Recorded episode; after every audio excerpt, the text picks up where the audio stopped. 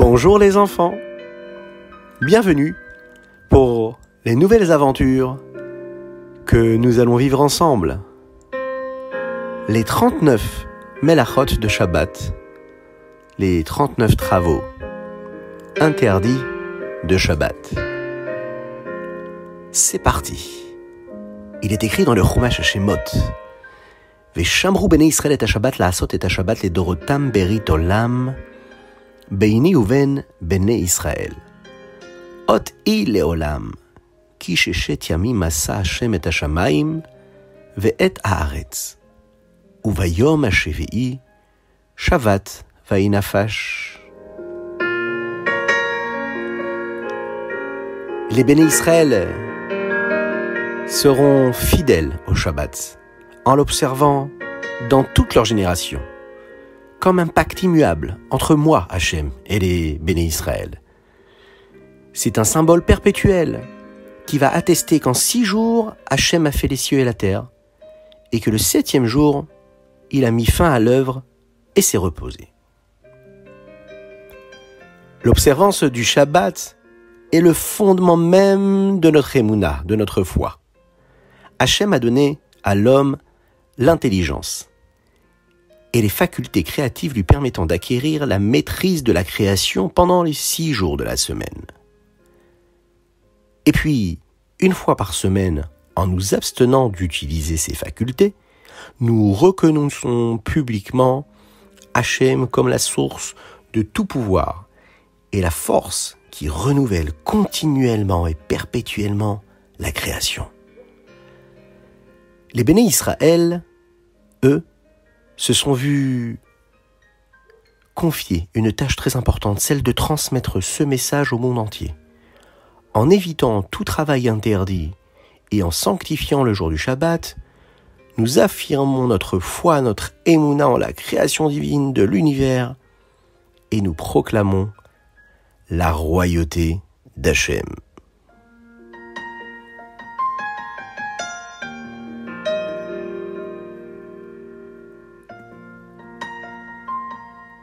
Un deuxième verset.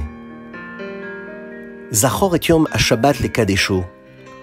Vous vous souvenez, c'est ce que nous disons dans le Kiddush du Shabbat. Sheshet Yamim Ta'avod, Ve'asita kol melartecha, Ve'yom HaShevi'i Shabbat Lashem Elokecha. Lo ta'ase, kol melacha, ata, uvincha, uvitecha, avdecha, va'amadcha, uve'emtecha, ve'gercha, Il faut garder le Shabbat, Shamor, mais il faut aussi Zachor, s'en souvenir. Souviens-toi du jour Shabbat pour le sanctifier. Six jours tu travailleras et tu feras tout ce que tu as à faire. Mais le septième jour, c'est le jour de Shabbat pour Hachem, notre Dieu. Tu ne feras aucun travail, ni toi, ni ton fils, ni ta fille, ni ton serviteur, ni ta servante, ni ton bétail, ni l'étranger qui est dans tes portes. Les Chachamim m'expliquent pourquoi la Torah répète dans la section de Vayakel, dans la paracha de Vayakel, l'interdiction de travailler pendant le Shabbat alors qu'elle avait déjà été mentionnée dans la paracha Titro. Mais pourquoi cette répétition? La Torah vient nous enseigner que, aussi important que fut le Mishkan, le lieu de résidence de la Shrina, la présence divine, sa construction devait être interrompue à l'entrée du Shabbat. Dans ces versets qui parlent du Shabbat, le terme de Melacha ne désigne pas n'importe quel travail. Seuls les Lamet Tet Melachot, les 39 catégories de travaux nécessaires à la construction du Mishkan, sont ce qu'on appelle les Avot Melacha. En français, des archétypes de travaux interdits le Shabbat. Et puis, il y a les Toldot.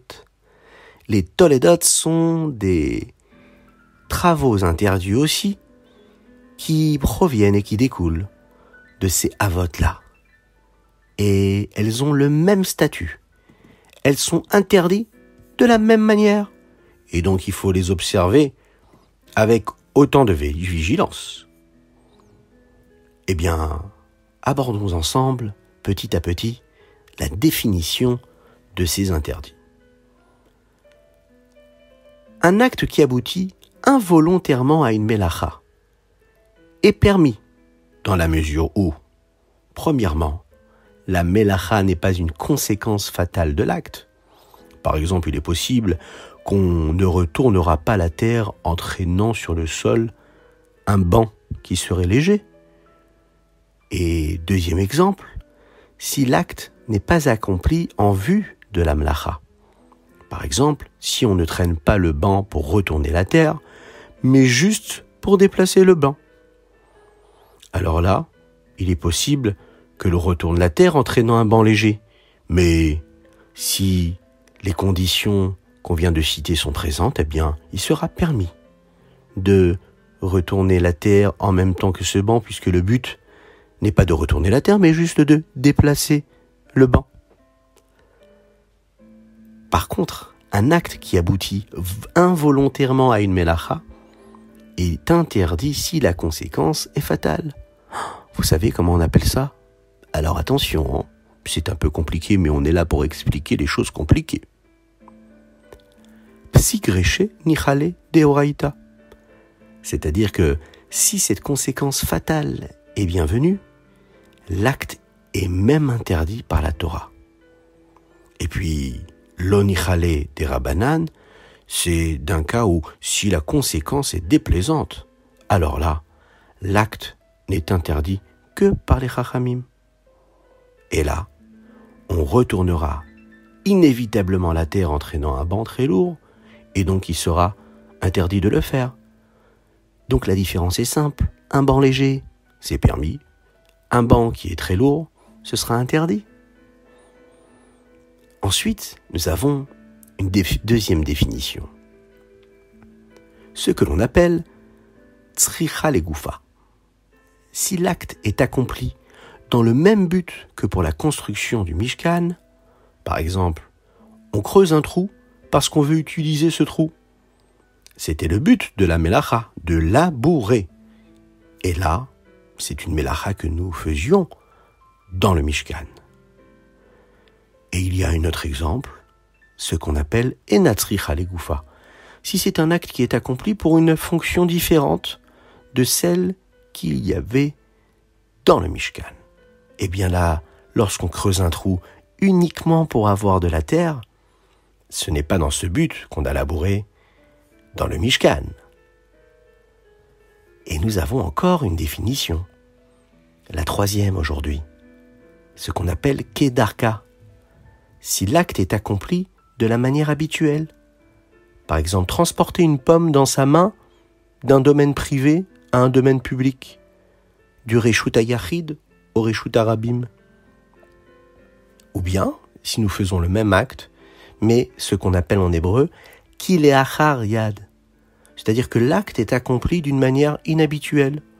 Un exemple, si je fais passer une pomme d'un domaine privé à un domaine public, du Reshut Ayachid au Reshut Arabim, mais par exemple en la portant sur mon pied.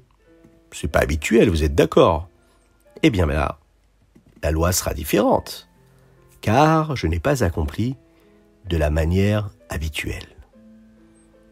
Quatrième principe, ce qu'on appelle métaken. L'acte que nous faisons est constructif.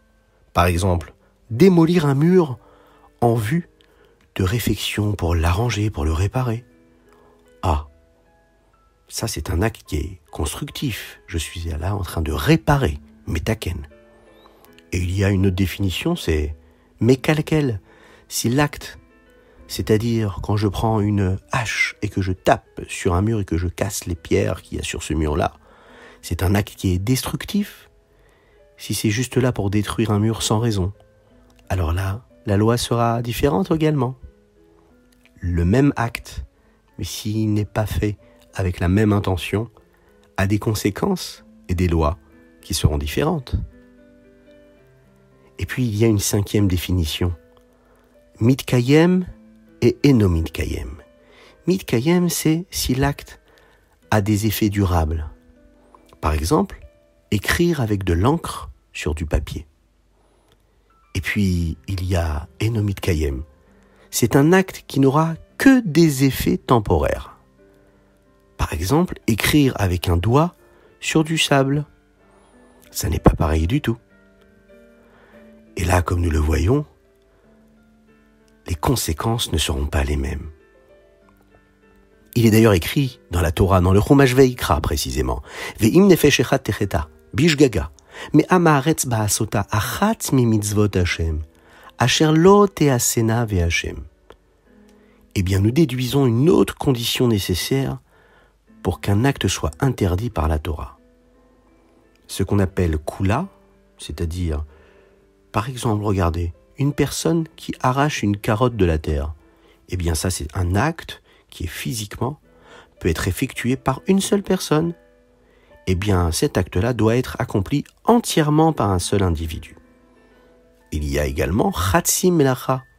Ça, c'est un acte qui physiquement peut être accompli par une personne et qui là va être accompli par plusieurs personnes qui agissent ensemble et qui font chacun une partie du travail l'un après l'autre. Il y a donc là deux personnes qui vont arracher cette même carotte. Eh bien là, il en est en effet une grande différence entre ces mélachotes. On a vu les enfants aujourd'hui ces différents principes. Cela nous fait prendre conscience que respecter Shabbat, ça n'est pas si évident que cela. Mais lorsqu'on respecte Shabbat comme il faut, alors Akadosh Baruch Hachem nous bénit de la plus grande des bénédictions. Kodesh ilachem, Shabbat Amalka. Kodesh ilachem, Shabbat Amalka. Voilà les enfants. Cet épisode est dédié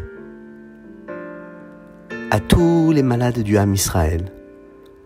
On leur souhaite une réfoua chez les mains, une guérison totale et complète.